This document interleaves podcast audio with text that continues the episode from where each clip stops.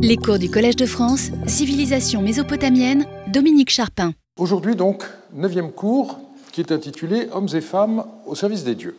Le mythe d'Atrahasis commence par décrire la révolte des dieux inférieurs contre les dieux supérieurs qu'ils devaient nourrir. Ayant incendié leurs outils, ils se mirent en grève, comme nous dirions aujourd'hui. Le dieu Enlil est bien embarrassé par la situation. Euh, c'est le président de la République, si vous voulez, chez les dieux, et donc euh, c'est Ea, son premier ministre plus ou moins, qui lui conseille de créer un être qui pourrait se charger de leur travail. Ce texte, sur lequel nous reviendrons euh, la semaine prochaine, montre clairement que pour les anciens Mésopotamiens, les hommes ont été créés pour servir les dieux. Mais cette charge collective était organisée il y avait une catégorie particulière dans la population à qui revenait spécifiquement le soin de s'occuper des divinités, ce que l'on peut désigner comme le clergé. On préfère aujourd'hui parler de manière moins marquée de personnel cultuel. J'ai rédigé une synthèse à ce sujet que j'ai remise aux responsables d'un volume collectif sur la civilisation mésopotamienne, voici plus de cinq ans, livre qui doit paraître chez un prestigieux éditeur, comme on dit, et dont nous n'avons toujours pas reçu les épreuves. Euh, nous avons déjà eu l'occasion, lors du cinquième cours, le 3 février, de parler du clergé euh, à propos des mouvements de population. Vous vous rappelez ce que nous avons dit, notamment des desservants des divinités de la ville d'Uruk, réfugiés à Kish, ou de ceux des dieux de Nippur, exilés à Dour, à Biéchour. Je voudrais aujourd'hui revenir de manière systématique sur le personnel cultuel, formé d'hommes, mais aussi de femmes, dont le travail avait les temples pour cadre. Subvenir aux besoins des dieux était donc un devoir pour les hommes, mais en même temps, les hommes souhaitaient que les divinités guident leurs décisions. Et donc, on pouvait les interroger au sujet du futur par le biais des devins. Et c'est à eux que sera consacrée la troisième partie de ce cours. À nos yeux, les activités des devins constituent un aspect essentiel de la religion, mais les devins n'étaient pas rattachés à des temples et donc doivent être traités séparément du personnel cultuel.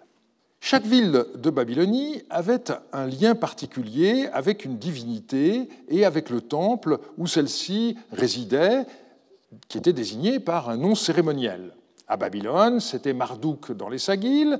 À Kouta, il s'agissait du dieu Héra dans les Meslam. À Dilbat, Urash demeurait dans les Ibianum, etc. On emploie souvent le terme de divinité polyade pour désigner le dieu ou la déesse, protecteur ou protectrice d'une ville, mais euh, je suivrai euh, la suggestion de Corinne Bonnet et Vinciane Pirenne Delforge, qui ont plaidé pour le terme moins marqué de divinité tutélaire. Quoi qu'il en soit de ce problème de vocabulaire moderne, les choses ne sont pas toujours aussi claires qu'on pourrait le penser, en particulier quand on compare ce qui est dit dans le prologue du Code de Hammurabi avec ce que montrent les textes d'archives. Par exemple, le prologue du Code mentionne pour Borsippa le dieu Toutou dans les Idas, alors que par la suite, c'est Nabou, le fils de Marduk, qui est le principal occupant de ce temple. On ne sait pas très bien ce qui s'est passé dans l'intervalle. Par ailleurs, le Code ne mentionne qu'exceptionnellement la parèdre du dieu. Mais c'est le cas pour Sipar, de la déesse Aya, l'épouse de Shamash, qui apparaît d'ailleurs souvent dans les serments de cette ville. A l'inverse, curieusement, le Code ne mentionne pas l'autre ville de Sipar, Siparamnanum, qui était vouée à la déesse Anunitum. Mais pour Kish, deux dieux et deux temples sont mentionnés, le dieu Zababa par rapport à l'Emété-Ursag et la déesse Ishtar par rapport à l'Erursag Kalamma. Alors, ça s'explique par le fait qu'au troisième millénaire, on avait en réalité deux villes séparées qui ont ensuite fusionné, mais il n'empêche que Zababa est le seul dieu par lequel on prête serment dans les contrats conclus à Kish. Donc vous voyez que les choses sont moins euh, euh, clear cut, comme disent nos collègues anglophones, que euh, nous ne le disons bien souvent dans les synthèses. Par ailleurs, dans chaque ville, il existait des temples voués à des divinités autres que la divinité tutélaire, et ces divinités autres ne doivent pas du tout être considérées comme secondaires. On l'a vu avec les offrandes des rois mentionnées dans leur nom d'année. C'est ainsi qu'à Babylone, en plus de l'Essagil, demeure de Marduk, trouve-t-on l'Enamtilla du dieu Enlil, l'Ekishnugal de Nana, qui disparaît après Abiéchour et qui est remplacé par l'Enitendu, sans qu'on sache si c'est un changement de temple ou un changement de nom du sanctuaire. Et on peut encore mentionner les Namré du dieu Hadad, les Turkalama d'Anuitum, etc. Il faut compléter ces considérations en ajoutant que dans un temple, un culte n'était pas rendu à une seule divinité. En général, on y trouvait les dieux et déesses formant sa famille et son entourage à la manière d'un palais ou d'une simple maisonnée. C'est ainsi que dans les Sagiles, il y avait des offrandes qui étaient faites non seulement au dieu Marduk, mais aussi à son épouse Zarpanitum, à leur fils Nabu, etc. Pour l'époque paléo-babylonienne tardive, c'est avant tout grâce aux listes de témoins des documents juridiques qu'on arrive à reconstituer plus ou moins complètement le personnel cultuel des temples les plus importants.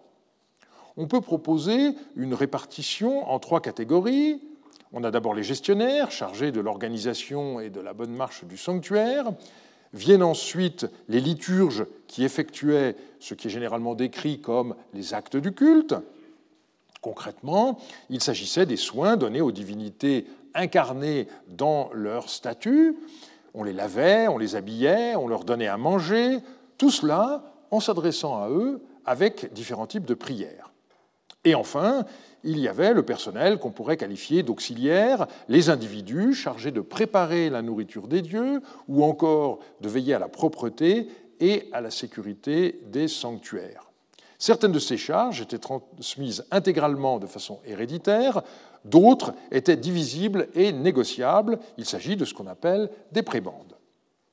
Cette description que je viens d'esquisser est valable pour l'ensemble de la période paléo-babylonienne, S'agissant de phénomènes religieux, on travaille dans la longue durée et les choses n'ont pas beaucoup évolué au XVIIe siècle, mais je voudrais surtout mettre l'accent sur les dossiers qui nous sont particulièrement bien connus. Les responsables des temples portaient le titre sumérien de Sangha, soit Shangum en acadien, un terme qu'il vaut mieux éviter de traduire par grand prêtre, puisque ce mot a une connotation plus religieuse qu'institutionnelle. Le hasard des fouilles fait qu'on n'a pas d'archives de Shangum pour le XVIIe siècle, contrairement au XVIIIe siècle, où, par exemple, la fouille du temple de la déesse Kititum à euh, Nereptum, l'ancienne Ishali, la, moderne Ishali, pardon, a donné des lettres et des textes de comptabilité bien intéressants. C'est avant tout grâce aux listes de témoins qu'on peut étudier la prosopographie des Shangum de certains temples et en tirer des conclusions. Les Shangum de l'Ebabar à Sipar-Yarurum sont particulièrement bien connus grâce à une étude de euh, Michel Tenray parue euh, en 2010. À partir du règne de Sabioum, le deuxième roi de la première dynastie de Babylone, la charge fut dédoublée, les listes de témoins montrant régulièrement un premier Shangoum de Shamash suivi par un second, toujours dans le même ordre, et le premier avait manifestement préséance sur le second. On a parfois parlé d'un Shangoum senior et d'un Shangoum junior, mais Michel Tenray a fait remarquer que cette terminologie était impropre car jamais un individu ne passait d'une catégorie à l'autre au fil du temps. Et l'on voit que la charge de premier Shangoum a été transmise héréditairement à l'intérieur d'une même famille pendant pas moins de trois siècles. Michel Tenray estime que l'existence d'un second Shangoum de Shamash s'explique par l'importance croissante de les babars de Sipar, mais il faut néanmoins souligner le caractère exceptionnel de ce phénomène, qui n'est attesté dans aucun autre temple mésopotamien à l'époque paléo-babylonienne, alors qu'il existait assurément d'autres temples aussi importants que euh, les babars de Sipar, donc l'explication reste toujours à trouver. Un changement intervint à partir du règne d'Abiéchour. Le second Shangoum disparut et on trouve à sa place un Shangoum de Aya, la parèdre de Shamash, sans que, là encore, on puisse déceler la raison d'un tel changement. Il n'existait pas chez les euh, seconds Shangoum puis euh, Shangoum de Aya euh, une lignée pratiquement ininterrompue, comme pour les premiers euh, Shangum.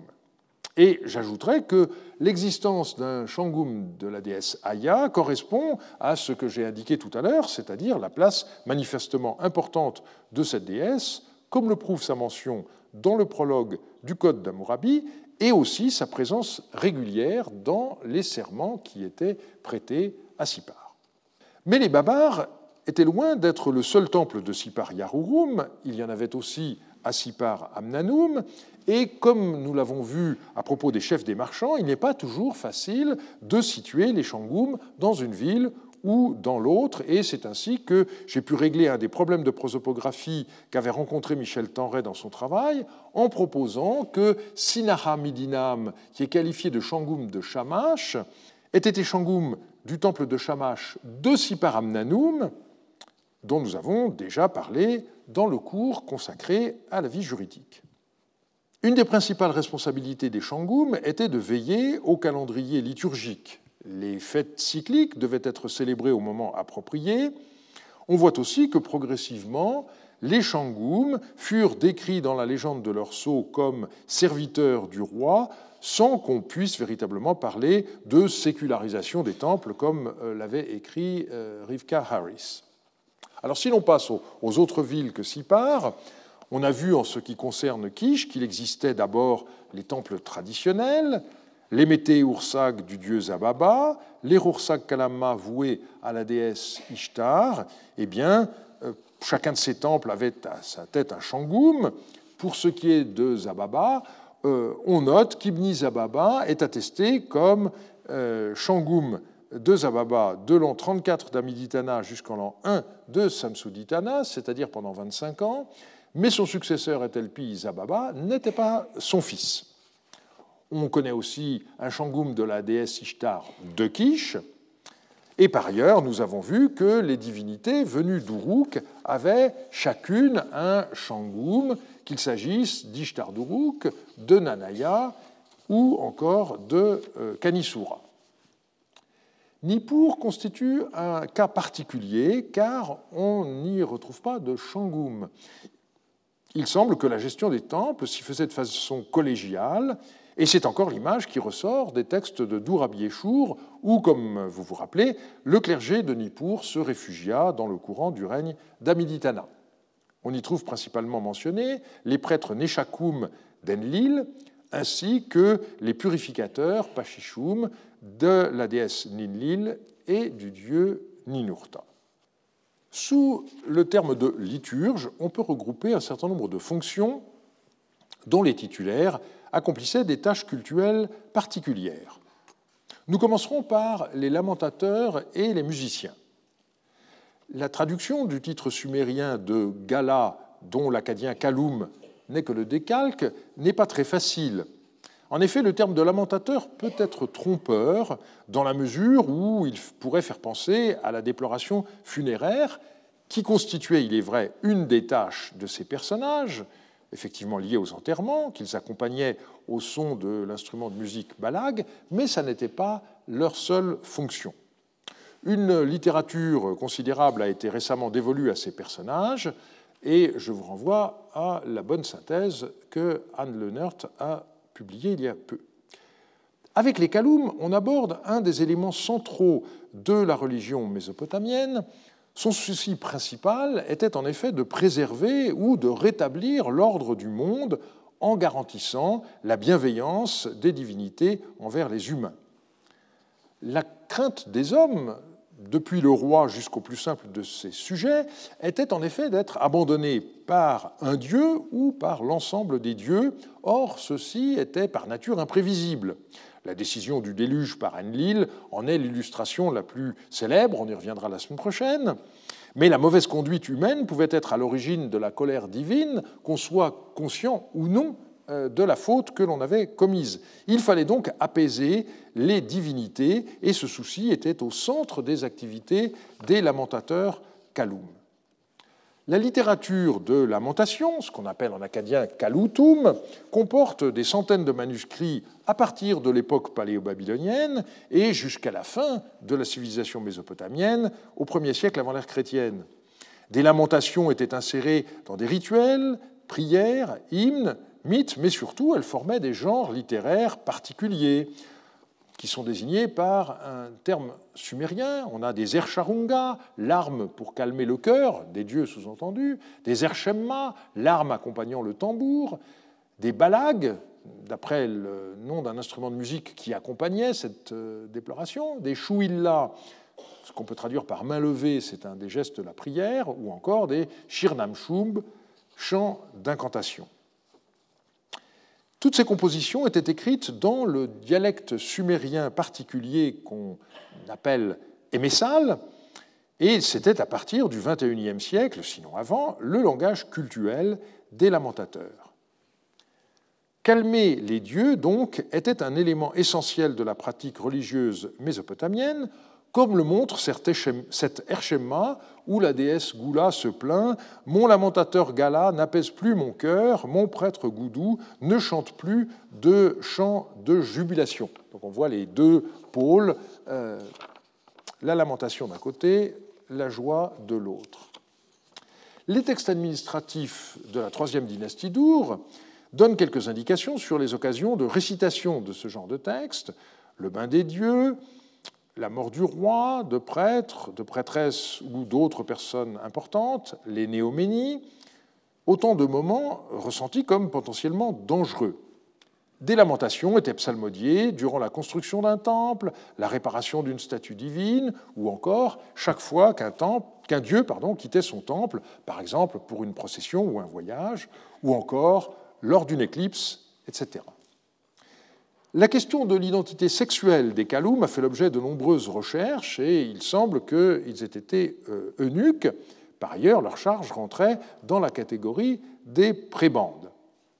Ils étaient regroupés sous l'autorité d'un chef, Galamar, donc ce qu'on décalque en acadien par euh, Galamarum, il y avait un galamar à rattacher à chaque temple d'une divinité majeure et euh, donc cette charge était quelque chose de tout à fait important, comme euh, en témoigne la position hiérarchique élevée des Galamarum dans de nombreuses listes de témoins où il figure juste après les Shangum. Par exemple, à Sipar Yarurum sous Amitsaduka, on voit le Shangum de Shamash et le Shangum d'Aya, et en troisième position, le Galamarum de Shamash, ou encore à Kish sous Samsuditana, le Shangum de Zababa, et ensuite on voit euh, en position 2 et 3 le Galamarum de Zababa et le Galamarum d'Ishtar d'Uruk. Certains euh, Galamarum portaient des noms ordinaires comme Ibni Marduk, euh, Igmilishtar ou encore Marduk euh, Moubalit, mais on observe aussi, pour une partie d'entre eux, une onomastique très particulière avec des noms sumériens rares ou encore des noms théophores de dieux sumériens. On a ainsi Abandasa, qui était Galamachum de Zababa, Asaluri Bani, Galamachum de Shamash, Balani Reinzalag, Dingir Saga, Eanatum, Inanna Mansum, Meimri ou encore Nanachalasu. Tout cela, ce sont des noms sumériens, surtout attestés au troisième millénaire, et qui, au second millénaire, ne sont pratiquement portés que par des chefs lamentateurs. Alors, un des plus intéressants, c'est Urutu, Galamachum Danunitum, Asiparamnanum, euh, sous Amitsaduka, eh bien, dans son cas, ce qui est très intéressant, c'est que Caroline Janssen a pu établir qu'au début, Urutu portait un nom bien différent et tout à fait banal, Belanum. Et on a donc ici un bel exemple d'onomastique de fonction. Et c'est euh, précisément euh, Urutu qui est le Galamarum de loin le mieux connu, euh, grâce aux fouilles de Teledder par une équipe dirigée par Léon de Meyer de sa, la maison qu'il a occupée, qui a révélé en 1975 les archives de sa famille. Donc, son père Inanamansum et lui-même étant voué à la déesse Anunitum, pas moins de 2000 textes dont beaucoup restent encore à paraître. Et euh, on a donc cette succession entre le père et le fils à laquelle une lettre d'Urutu fait allusion et que je vais citer. Comme mon père le sait, comme Monseigneur le sait, pardon, notre père Inanna Mansum, de son vivant, ne consentit pas à partager l'héritage. Kuburum, mon frère, lorsque Sinnatsir résida à Sipar Yarurum, Kuburum, mon frère, prit cinq cycles d'or, les boucles d'oreilles de sa femme, et il frappa à la porte de ce Sinnatsir. Il parla à Sin-Natsir concernant le partage de l'héritage. Donc, euh, un bel exemple de corruption active. Sin-Natsir envoya le secrétaire Waradibari à mon père pour partager l'héritage, mais mon père dit à Waradibari À qui partagerai-je l'héritage? Ce Kuburum Il est le fils de Warad Mamou, un serviteur des Sagil Mansoum. Et puis ensuite, il y a un titre cassé. Ili Kisham est le fils d'une sœur de la belle-fille de Koumaïa, et Rouzaloum est le fils d'une locataire d'un logement d'une esclave du Shangoum de Zarpanitum. À eux, je ne laisserai pas l'héritage. Urutu est mon fils, celui qui de moi a reçu mon sceptre, c'est à lui que je donnerai tout. Voilà ce que notre père lui-même a dit à Waradibari. Alors j'arrête là la citation de ce document très long, la suite est rocambolesque, parce que les frères d'Ugutu, mécontents du choix de leur père, ont cambriolé la maison paternelle, alors l'affaire a dégénéré, et finalement ça a été réglé par euh, un tribunal à Babylone. J'avais déjà cité cet extrait euh, pour montrer que la capitale pouvait intervenir dans les cas euh, extrêmes. Mais je voudrais retenir de cette affaire deux éléments. Alors la première question, c'est de savoir pourquoi Kuburu, Mili, Kisham et Rouzaloum, qu'on sait avoir été les frères d'Urutu, ont été ainsi reniés par leur père. Eh bien, Lucille Barberon a montré qu'ils avaient dû être adoptés car l'épouse d'Inanna Mansoum était une religieuse Kadishtum qui pouvait se marier, mais hmm, elle n'avait pas le droit d'avoir d'enfants. Et par ailleurs, Nele Ziegler a proposé, avec beaucoup de vraisemblance, qu'en outre, Inanna Mansoum ait été eunuque. Quoi qu'il en soit, on voit que le choix de son successeur était laissé au gré de son père, sa décision étant accompagnée d'un geste symbolique, la transmission du sceptre, qui est un geste qu'on retrouve de façon étonnante dans certaines archives d'Emar.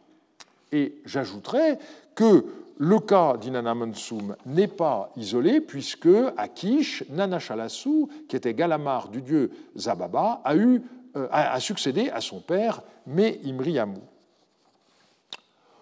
Urutu est euh, entré en fonction au début du règne d'Amit Saduka et il est resté jusqu'en l'an 18 euh, au moment où sa maison a été incendiée. On reviendra sur cet incendie dans deux semaines.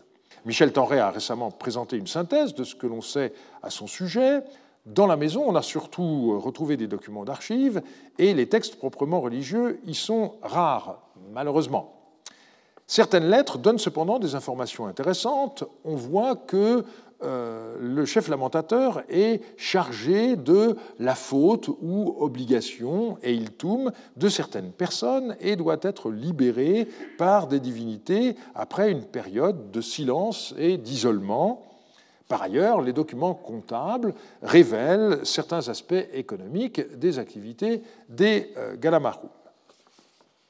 Les musiciens Narum sont également une catégorie de personnel cultuel dont la charge consistait en, euh, constituait une prébande. Il s'agissait aussi bien d'instrumentistes que de chantres, leur rôle dans le culte était très différent de celui des lamentateurs calous, puisqu'ils devaient, euh, en particulier, agrémenter les repas des dieux avec de la musique, de la même manière que leurs collègues au service du roi égayaient la vie dans les palais, comme l'a montré Nele Ziegler dans le cas de Marie.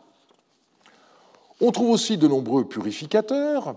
Ils sont le plus souvent qualifiés par l'idéogramme Goudou 4, qu'on lit Pachichoum en acadien, D'autres portent le titre de Ishib, avec euh, en acadien le décalque Ishipum. Pour l'époque paléo-babylonienne tardive, on ne peut malheureusement pas dépasser le stade d'une prosopographie assez sèche, mais vous vous rappelez que c'est grâce à cela que la présence des descendants du clergé d'Uruk à Kish a pu être détectée, avec en particulier des purificateurs Ishipum rattachés à la déesse Ishtar d'Uruk ainsi que à Nanaya. Une des nouveautés de l'époque paléo-babylonienne tardive est la multiplication du titre de Erib Bitim, expression composée qui signifie mot à mot entrant du temple. Alors, un tel titre pose bien entendu le problème de l'accès à l'intérieur des sanctuaires. On connaît une stricte réglementation au premier millénaire mais il devait également y avoir auparavant des zones inaccessibles au commun des mortels, et les portiers étaient là notamment pour exercer ce type de contrôle. Le titre d'Erib Bitim apparaît parfois sur des sceaux, ce qui montre bien qu'il ne s'agit pas d'une désignation générale, comme c'est le cas au premier millénaire.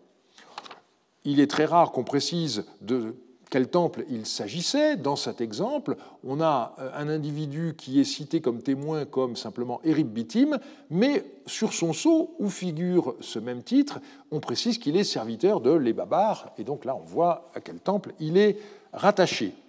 De la même manière, on a euh, un texte de Kish qui mentionne plusieurs Erib Bitim du temple de la déesse Nanaya. Une lettre adressée par le roi Abieshur à Sinidinam, Utushumundib, au Karoum et au juge de Sipar est particulièrement intéressante. Le souverain commence par citer longuement la plainte qu'il a reçue de Marduk Mouchalim et des juges de Sipar, Yarurum, et il conclut en demandant au destinataire de la lettre Suite à quelle requête du palais avez-vous ouvert la maison de la fille de Shulgi à l'insu des Shangoum, des juges, des responsables des troupeaux, des administrateurs Chatamoum, des Erib Bitim, des purificateurs Goudapsum et du contrôleur Kabbaoum, écrivez-moi un rapport. Et donc, manifestement, les juges de Sipar Yarurum et les dignitaires religieux n'ont pas apprécié d'être tenus à l'écart d'une action entreprise par ce Sinidinam, dont le statut n'est pas euh, connu avec certitude, mais aussi par Utushumundib, qu'on sait avoir été le chef des marchands, et euh, par euh, le, le, Karoum. Alors, la nature de l'affaire reste mystérieuse parce qu'on ne sait pas du tout ce qu'est la maison de la fille de Shulgi, mais ce qui est intéressant, bien sûr, c'est la mention des Erib Bitim dans l'énumération, devant les purificateurs Goudapsum, ce qui montre qu'il jouissait d'une place non négligeable dans la hiérarchie templière. Si l'on compare les données relatives aux prébandes de l'époque paléo-babylonienne tardive par rapport à la période précédente, on doit avouer que la moisson est assez maigre. Mais le même constat vaut pour les maisons, les champs ou les vergers, et ça s'explique dans la mesure où les prébandes faisaient partie de ce que nous serions tentés d'appeler les biens immobiliers qui étaient divisibles lors des héritages et qui étaient euh, cessibles. Alors la terminologie est variée à la fois dans l'espace et dans le temps. Le terme générique à l'époque paléo-babylonienne, c'est le sumérien Bal-Gubba, donc euh, la période pendant laquelle on se tient, la période de service, Expression donc qui met l'accent sur la période de temps durant laquelle le prébandier euh, doit accomplir sa tâche.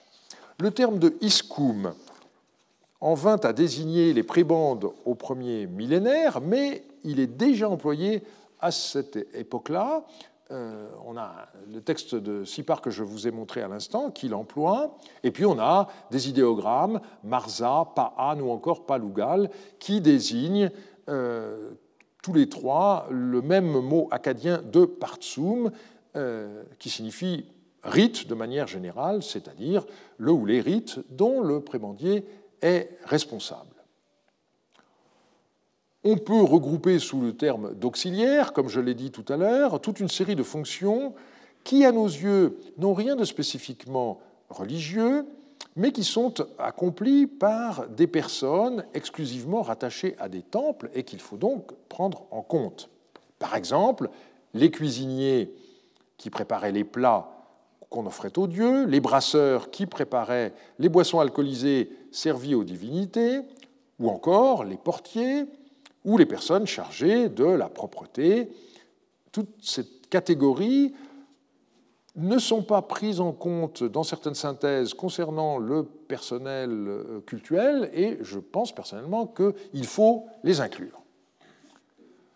Faute de temps, je ne pourrais m'attarder sur un phénomène sociologique majeur, à savoir les liens très étroits qu'entretenaient tous ces desservants des temples. Et je vous en donnerai simplement quelques exemples. On voit à Sipar Amnanum le responsable du temple de la déesse Zarpanitum, qui reçoit Dinana Mansum chef lamentateur de la déesse euh, Anunitum, une avance sur le prix d'une maison qu'il lui a vendue. Autre exemple, à Kish, on peut suivre l'histoire d'une maison qui appartient pendant trois générations à des purificateurs Ishipum de la déesse Ishtar d'Uruk, qui est finalement vendue en 1610, et on voit parmi les voisins le prêtre Shangoum d'Ishtar d'Uruk, mais aussi une femme consacrée au dieu Zababa, qui portait le titre d'Ugbaptum. Donc il y a un mélange entre euh, le clergé traditionnel voué à Zababa, dans la ville de Kish, et puis des gens qui sont euh, des descendants euh, de réfugiés. Eh bien, ils habitent le même quartier, pas de séparation spatiale dans l'habitat entre les desservants des dieux traditionnels et ceux voués aux divinités d'Uruk. Comme on l'a vu en commençant, la tâche centrale de tout le personnel des temples, c'est de prendre soin des dieux qui résidaient dans leur demeure sous forme d'une statue. Alors, en ce qui concerne les offrandes, euh, on n'a pas autant d'informations pour le XVIIe siècle que pour la période antérieure. Néanmoins, on a toute une comptabilité dans les textes de Dourabi Eshour euh, qui permet de voir euh, les listes d'animaux en particulier qui étaient offerts aux dieux euh, Enlil, Ninlil, Ninurta ou encore Nusku. Par ailleurs, le phénomène de redistribution des offrandes, euh, qui est bien connu au XVIIIe siècle, continue, et euh, ça s'explique très bien, puisque les dieux mangeaient et buvaient ce qu'on leur apportait avec les yeux, et par conséquent, il y avait des restes, et donc ces restes, eh bien, ils étaient redistribués au personnel du temple. Alors, quand vous regardez le livre de Daniel, vous avez la, polémique contre les idoles, et donc euh, vous avez cette histoire de euh, euh, cendres qu'on répand sur le sol, et on voit que pendant la nuit, en catéminie, les prêtres viennent vider les assiettes. En réalité, c'est une polémique, mais en Babylonie, ça n'a jamais gêné les prêtres de tenir officiellement la comptabilité de tout cela. Donc, on fait la liste sur la face de la tablette en disant tous les mets et toutes les boissons qui ont été offerts aux différents dieux, et au, revers de la tablette, on vous dit là-dessus, et on reprend les mêmes quantités, et on vous décrit la façon dont toutes ces offrandes ont été euh, distribuées au personnel du temple. On a un texte qui date de la fin du règne d'Abiéchour, qui ressemble tout à fait à ce qu'on connaît pour les périodes antérieures. Donc ces pratiques ont continué, et c'est le contraire qui aurait été, bien sûr, étonnant. Alors on a quelques mentions de rites particuliers. Euh, mais il faut bien dire que les archives d'Urutu sont une source de frustration parce qu'on y a la mention de certains rites, euh, mais leur nature n'est pas précisée et elle n'est pas toujours évidente. Alors, quelque chose qui est relativement clair, c'est le terme de mukabirutum, qui est un terme nouveau qu'on a rencontré pour la première fois dans ces archives étymologiquement, pas de problème, ça désigne l'enterrement, et donc ça n'est pas étonnant de trouver la mention de ce rite dans les archives d'un chef lamentateur, et on peut mettre cela en rapport avec un certificat de décès euh, un petit peu plus tardif qui dit simplement Depuis le 12 du mois 3, Beta est morte, on l'a enterrée le 13, et on a la date du texte on retrouve ici le même phénomène que dans l'Orient actuel, à savoir le délai très court entre le décès et l'enterrement pour des raisons qui sont faciles à imaginer. Et les femmes, me direz-vous? Eh bien, le début de l'époque paléo-babylonienne est caractérisé par une abondance de titres de prêtresses, aussi bien dans le royaume d'Issine que dans celui de Larsa, mais on voit petit à petit ces titres disparaître. Et par exemple, nous n'avons plus de traces d'une prêtresse Entum, du dieu Nana à Our, après le règne de Rimsin, sous la domination babylonienne. Après la perte du Sud sous Samsuiluna, il reste cependant des femmes liées au culte, mais qui ne, pas, ne jouissaient pas d'une position aussi haute, des femmes que l'on peut qualifiées de religieuses. Alors tout le monde n'a pas encore été convaincu, euh, mais il me semble que nous devons tenter une différence entre certaines femmes qui jouaient un rôle spécifique dans le culte et que j'aurais tendance à considérer comme des prêtresses, et d'autres dont le rôle consistait avant tout à intercéder pour leur famille et que je préfère qualifier de religieuses. Il s'agit bien entendu d'approximation et euh, par exemple, euh, il faut faire attention au fait que les religieuses Naditum ne formaient pas une communauté avec à leur tête une mère abbesse, aussi bien à Sipar qu'à Nippur ou à Kish, ces femmes avaient à leur tête un homme qui était responsable euh, de euh, leur statut. Alors, si on s'intéresse plus particulièrement aux religieuses Naditum de Sipar Yarurum, eh bien, il faut rappeler que dès le début de l'époque paléo-babylonienne, on voit des femmes vouées au dieu Shamash au sein d'un lieu qui est désigné comme gagoum, ce qu'on traduit par le terme de cloître. Là encore, c'est une approximation euh, qui n'est pas complètement satisfaisante. Certains collègues, belges en particulier, ont proposé euh, le terme de béguinage qui euh, ressemblait peut-être davantage à la réalité ancienne, puisque les Naditum étaient propriétaires de maisons indépendantes qui étaient situées dans cet espace, le Gagoum. Mais en même temps, le Gagoum était un espace clos avec une entrée surveillée par des gardes, alors que dans le cas des béguinages, euh, on a des situations qui sont plus variées. Pour l'instant, malgré leurs efforts, les archéologues irakiens qui ont travaillé euh, ces dernières années, ces dernières décennies à Abu Haba, n'ont pas encore retrouvé le Gagoum. Les Naditum étaient vouées au dieu Shamash, dont elles étaient considérées comme les épouses secondaires. Et euh, de ce fait, elles ne pouvaient pas se marier ni avoir d'enfants. Au moment de leur consécration, elles recevaient une date de leur père, et au moment du décès de l'anaditum, selon ce qui avait été prévu par leur père, eh bien, la dot euh, de l'anaditum revenait à ses frères ou bien à la personne qu'elle avait choisie comme héritier si son père l'avait autorisé à le faire. On constate la fréquence des adoptions, c'était généralement une religieuse naditum plus âgée qui adoptait une consoeur plus jeune, il s'agissait souvent d'une nièce. On a vu l'an passé que Samsui Luna avait tranché les questions que les autorités de Sipar lui posaient en raison de la situation économique difficile. Le roi avait pris deux mesures pour protéger les religieuses Naditum. Il devint interdit à des chefs de famille de faire entrer dans le Gagoum une de leurs filles sans lui avoir assuré de quoi vivre, et inversement, un créancier ne pouvait saisir les biens d'une religieuse naditum au cas où son père serait insolvable, et de même, elle n'était pas responsable du service ilkum dû par son père ou par ses frères. Dans son commentaire de ce rescrit de Samsui Luna, Caroline Janssen avait proposé en 1991 que le gagoum ait cessé d'exister vers la fin du règne de Samsui Luna ou peu après. Sa conclusion reposait sur trois observations relatives à la documentation, l'absence de transactions immobilières pour des maisons situées dans le Gagoum après Samsuiluna, la quasi-disparition des titres de chef des Naditum et de portier euh, du cloître, et finalement euh, la euh, disparition de femmes scribes ou de scribes des Naditum après l'année 25 d'Abiéchour elle avait quand même été prudente en observant, par exemple, que euh, les copies du rescrit de Samsui Luna dataient du règne d'Amit Saduka et qu'il n'y avait pas de signe qu'il s'agisse d'un travail scolaire déconnecté de la réalité. Elle avait aussi relevé la mention d'une Naditum résidant dans le Gagoum dans un texte daté de l'an 3 d'Amiditana qui apparaissait comme quelque chose d'exceptionnel. Vingt ans plus tard, Seth Richardson a repris la question à partir des nombreux textes publiés entre-temps.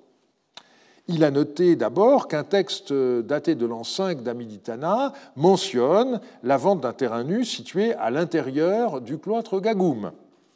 Il a également refusé, et de façon très juste, de considérer que les mentions de remboursement à la porte du cloître euh, aient été une formule figée comme l'avait proposé Caroline Janssen, et il a rappelé euh, à cet égard que le nom de l'année 18 d'Amiditana commémore la reconstruction du mur du cloître euh, des religieuses naditum de euh, Sipar. Il a confirmé l'absence de vente de maisons après l'an 9 d'Amiditana, alors même que les contrats de location sont très nombreux, mais là, il faut bien dire que c'est un phénomène qui n'est pas propre au Gagoum. C'est vrai pour toutes les maisons en général, et pour le reste, La multiplication euh, de la publication de textes depuis 1991 a donné de nombreuses références au titre de chef des religieuses Naditum, euh, et celle-ci menait les activités économiques comme auparavant, des prêts, euh, des locations de champs, etc.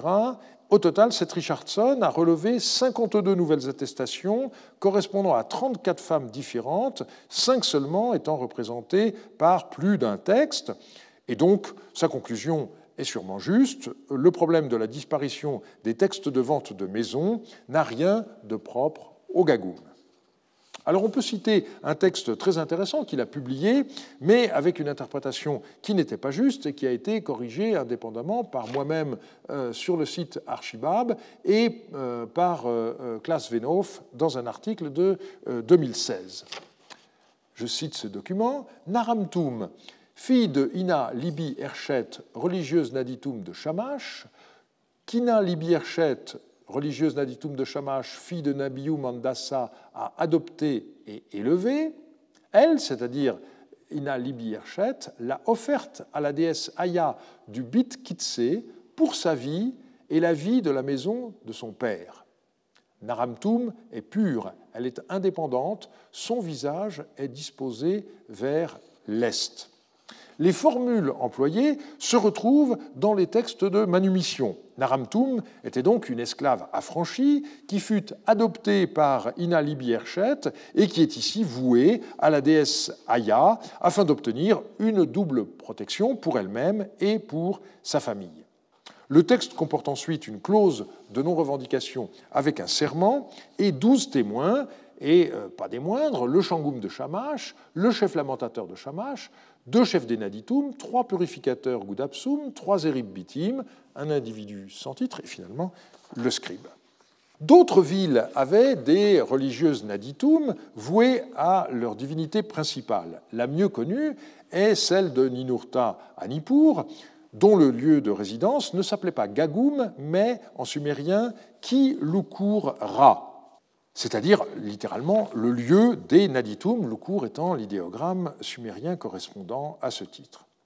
Ces femmes sont documentées jusqu'en l'an 30 de Samsuiluna, qui est le moment, vous vous rappelez, où la documentation de Nippur cesse. Or, il est un point que euh, jusqu'à présent, présent, personne n'a encore remarqué, et je m'en veux parce que dans euh, l'article qui va être remis ce vendredi à Marcel Sigrist dans ses mélanges, eh bien, j'aurais dû faire une remarque à ce sujet, mais c'est typique des évidences négatives. Alors que les textes de Dourabi Eshour regorgent de références au clergé masculin d'Enlil, Ninlil, Ninurta ou Nusku, on n'y trouve aucune mention de Naditum. Et comme souvent, évidemment, on commente ce qui existe et on oublie de voir euh, euh, ce qui a, disparu. Et donc, la question, bien sûr, est de savoir, est-ce que c'est un hasard de notre documentation ou est-ce qu'on doit interpréter cette absence comme signifiante? Dans le second cas, eh bien, il faut chercher quelques explications vraisemblables on pourrait dire qu'on a jugé que la situation était trop risquée pour que ces religieuses habitent si près de la ligne de front, puisqu'on a vu que Dourabiéchour euh, se situe à l'extrémité méridionale du royaume. Ou bien encore, on pourrait imaginer que la superficie habitable de Dourabiéchour n'aurait pas permis de les loger, en plus du clergé chargé directement du culte des divinités de Nippur. Je n'ai pas trouvé d'indices qui permettent de trancher mais comme toujours, il faut poser la question parce que le jour où un texte donnera la réponse, on ne la verra que si auparavant on a posé la question. Donc je prends date. Euh, les gens qui verront cette vidéo dans quelques années, euh, si la Terre tourne toujours, eh bien, euh, pourront peut-être entre-temps s'apercevoir que oui, on a eu la réponse. Pour l'instant, je n'en sais rien. Et donc, je passe à une autre ville, Babylone parce que là, euh, ces religieuses ont bien laissé des traces sous les quatre derniers rois de la première euh, dynastie, auquel Lucille Barberon a consacré un excellent livre qui est paru en 2012. Contrairement à leurs homologues voués à Shamash, Ninurta ou euh, Zababa, ces Naditum de Marduk pouvaient se marier. Et leur mode de vie semble avoir été similaire à celui d'autres femmes consacrées, mais l'aspect le plus singulier de ces Naditum de Marduk, c'est qu'elles n'étaient nullement confinées à la seule ville de Babylone.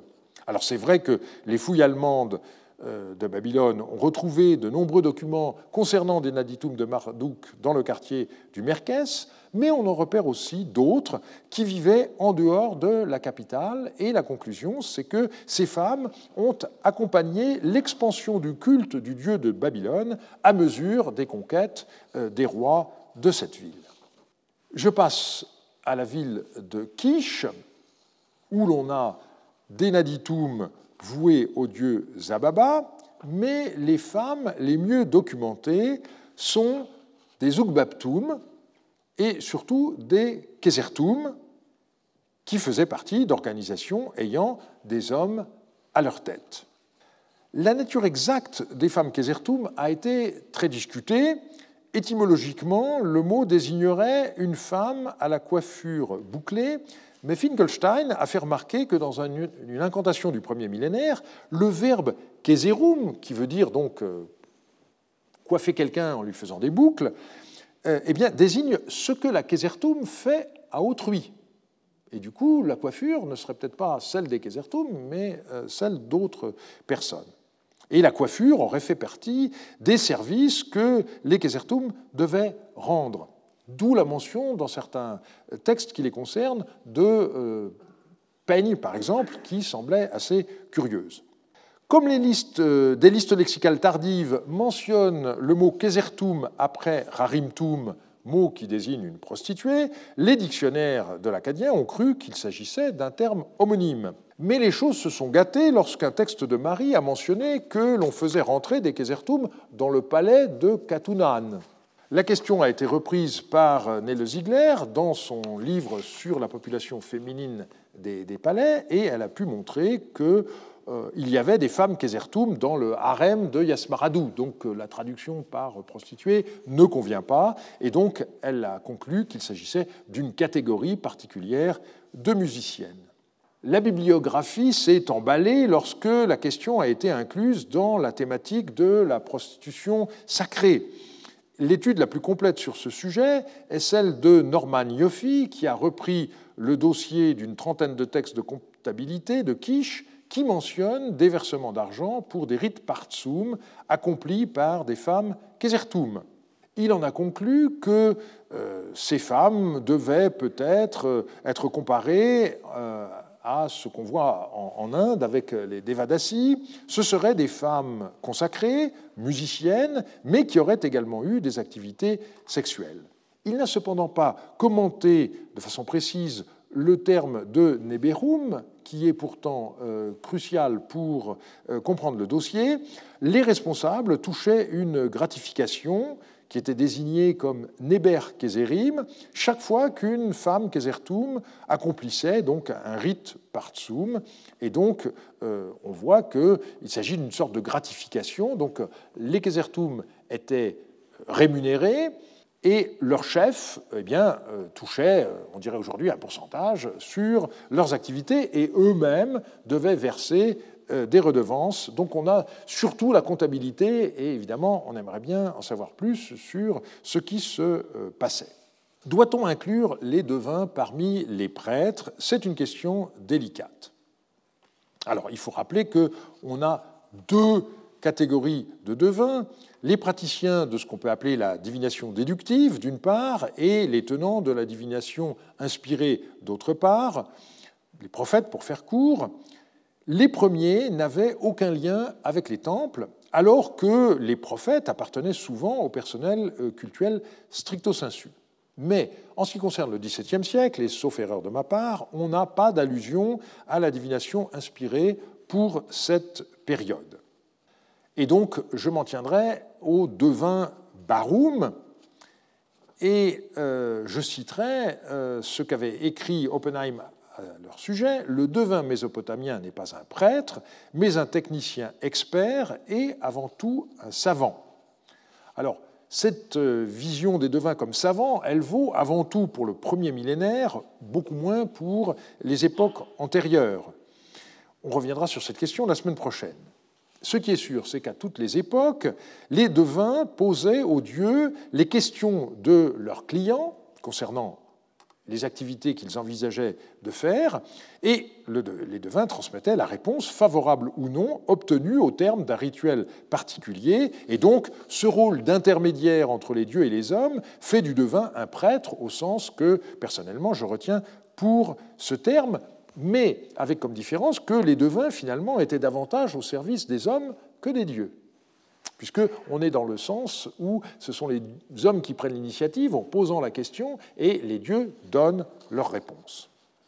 Donc, on a des tenants de la divination déductive, parmi lesquels les personnages les mieux connus sont les devins barum qui pratiquaient l'extispicine, c'est-à-dire l'examen des entrailles d'un animal qu'on mettait à mort, et ces devins suivaient un rituel très précis ils adressaient une prière au dieu patron de la divination, Shamash et Adou, et formulaient la question pour laquelle ils demandaient une réponse claire, puis ils examinaient les entrailles de l'animal et en particulier son foie. C'est pour ça qu'on parle souvent d'hépatoscopie.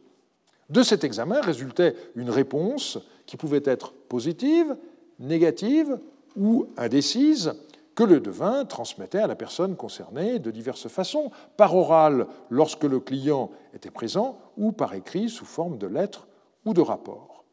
Mais comme je l'ai dit, les devins n'appartenaient pas au personnel des temples, ils étaient au service de euh, leurs clients, et donc dans l'histoire mésopotamienne, évidemment, les plus connus sont ceux qui étaient au service des rois, en particulier ceux de Marie au XVIIIe siècle, pour lesquels il faut regarder le volume ARM 26.1 de Jean-Marie Durand. Mais il est clair que ce sont nos sources qui privilégient ce type de relation, et en réalité, les devins devaient travailler euh, avant tout pour euh, les particuliers, et notamment pour les membres les plus influents de la société. On possède trois tablettes d'époque paléo-babylonienne tardive qui décrivent les défauts de moutons ou de chèvres apportés par des individus. Ces malformations, qui portent surtout sur les cornes, les oreilles ou les sabots, doivent être comprises comme des raisons de euh, ne pas retenir euh, ces animaux pour la euh, divination. Par ailleurs, les devins étaient rétribués par leurs clients au moment même de la consultation, et on a un texte qui date d'Amit Sadouka qui est tout à fait intéressant. On voit un personnage qui s'appelle Richouchou, qui va trouver un devin euh, pour une consultation auriculaire, mais il n'apporte pas de mouton avec lui. Alors le devin lui propose d'en prélever sur le stock à sa disposition, mais le client n'a pas non plus d'argent. Et donc, euh, eh bien, euh, Finalement, le devin traite deux moutons pour Richouchou et il lui fait crédit, fixant à dix jours l'échéance pour un paiement de quatre cycles d'argent. Et bien entendu, écrit tout cela sur une tablette. Alors on a un texte qui nous permet de connaître le prix d'une consultation oraculaire à cette période et qui confirme que le devin est rémunéré par le fait qu'il gardait pour lui la totalité de la bête dont il n'avait examiné que les entrailles. Alors, la question qui se pose dans ce texte, c'est de savoir pourquoi il est question de deux ovins, et euh, la réponse, c'est que très souvent, le devin fait une première opération qu'on appelle la rechtitum, et ensuite une opération de contrôle, l'apikitum. Et il faut obtenir la même réponse dans les deux cas. Pour l'apikitum, vous posez la question à l'envers. Et donc, si la première fois vous avez obtenu un oui, il faut que dans la piquitum vous ayez un non, et de cette manière, ça veut dire que les dieux sont constants dans leur réponse. Et si vous n'obtenez pas dans la deuxième opération une réponse qui est la même, à ce moment-là, euh, c'est comme à la pétanque. Hein, euh, vous jouez une troisième fois euh, et on fait la, moyenne. Donc, si vous avez deux contraintes forcément, et du coup, vous êtes sûr de la réponse que les dieux donnent à la question. On a un, exemple de, ce genre dans les archives d'Urutu. On a le chef des devins de Sipar, qui s'appelle Iluni, qui écrit à Urutu Au sujet de ton désir, à propos duquel tu m'as écrit, et alors là, évidemment, comme toujours dans la lettre, on fait allusion à quelque chose qui est bien connu, donc on ne le répète pas, et donc nous ne saurons jamais quel était l'objet de la consultation oraculaire.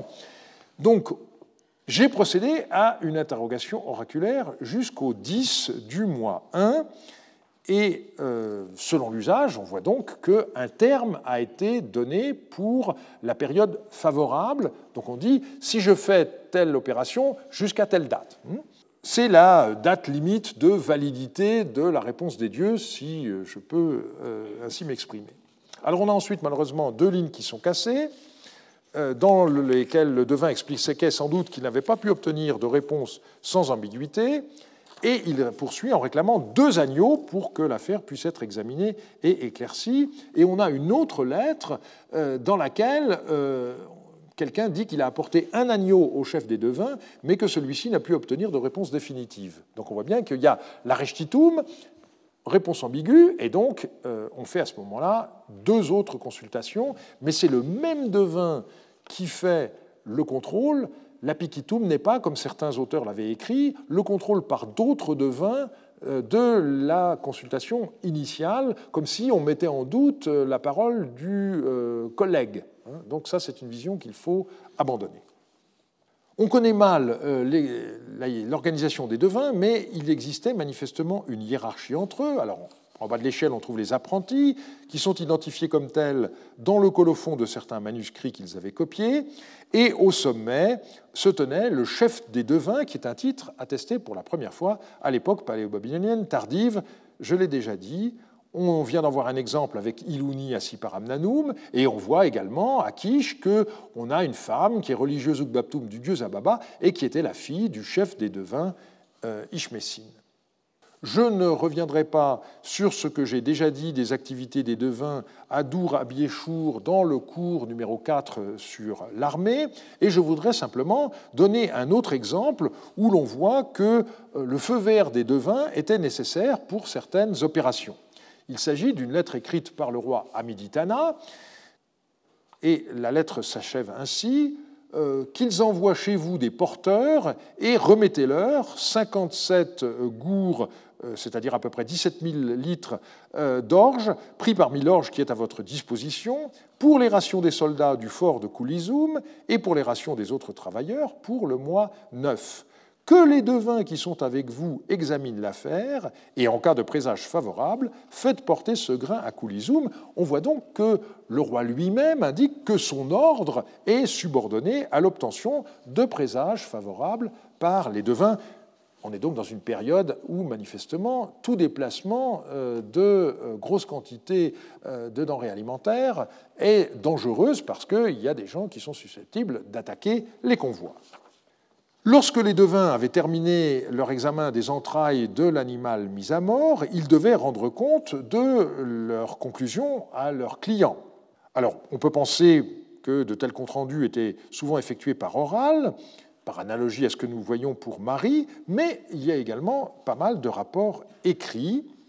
Donc le devin signale les différentes marques qu'il a observées. Voici un exemple.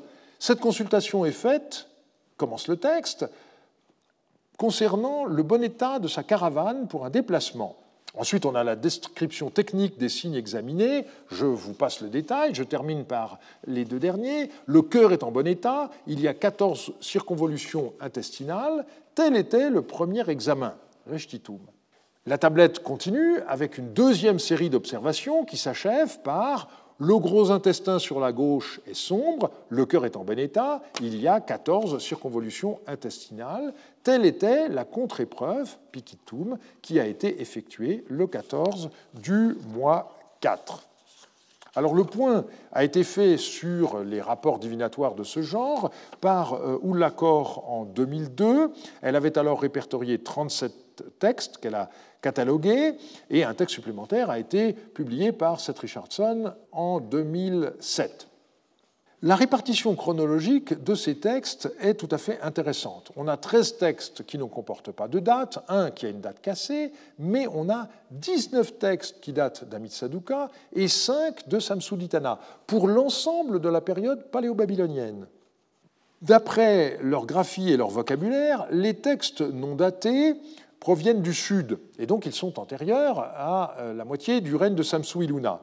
Mais on voit que les deux tiers des rapports que nous connaissons datent des deux derniers rois de la première dynastie de Babylone, et cela correspond manifestement au phénomène de fin d'archives. Ce sont des textes qui n'ont une valeur que pour un laps de temps limité, mais qui n'ont pas encore été éliminés parce que les gens n'ont pas euh, fait le tri dans leurs archives au moment où arrive euh, la catastrophe. Et vous vous rappelez ce que nous avons vu euh, la semaine passée à propos du marchand Kourou à Babylone, qui conservait chez lui deux rapports divinatoires qui lui avaient été adressés par des devins. La sociologie de ces clients était tout à fait intéressante. On voit des marchands, et même un chef des marchands de Dilbat. On voit même à l'occasion un Shangoum, responsable du temple de Goula à Sipar sous Amitsaduka, qui s'adresse à un devin.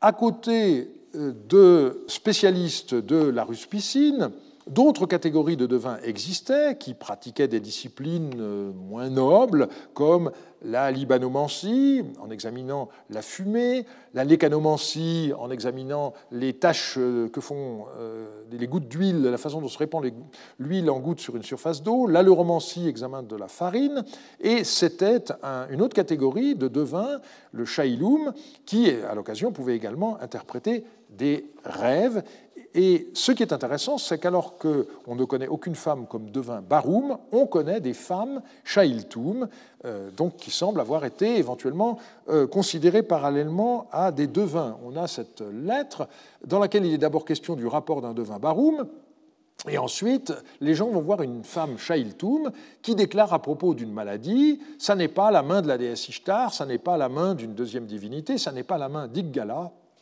ça n'est pas la main de euh, une quatrième euh, divinité. Donc on voit bien que euh, lorsqu'on n'obtient pas de réponse par une technique donnée, eh bien on va trouver un ou une autre spécialiste. Nous prolongerons ce cours la semaine prochaine en nous intéressant à l'apprentissage de l'écriture et au métier de scribe, ainsi qu'au phénomène majeur du XVIIe siècle qui est le déclin de la littérature sumérienne et l'essor de la littérature acadienne. Et je vous remercie de votre attention.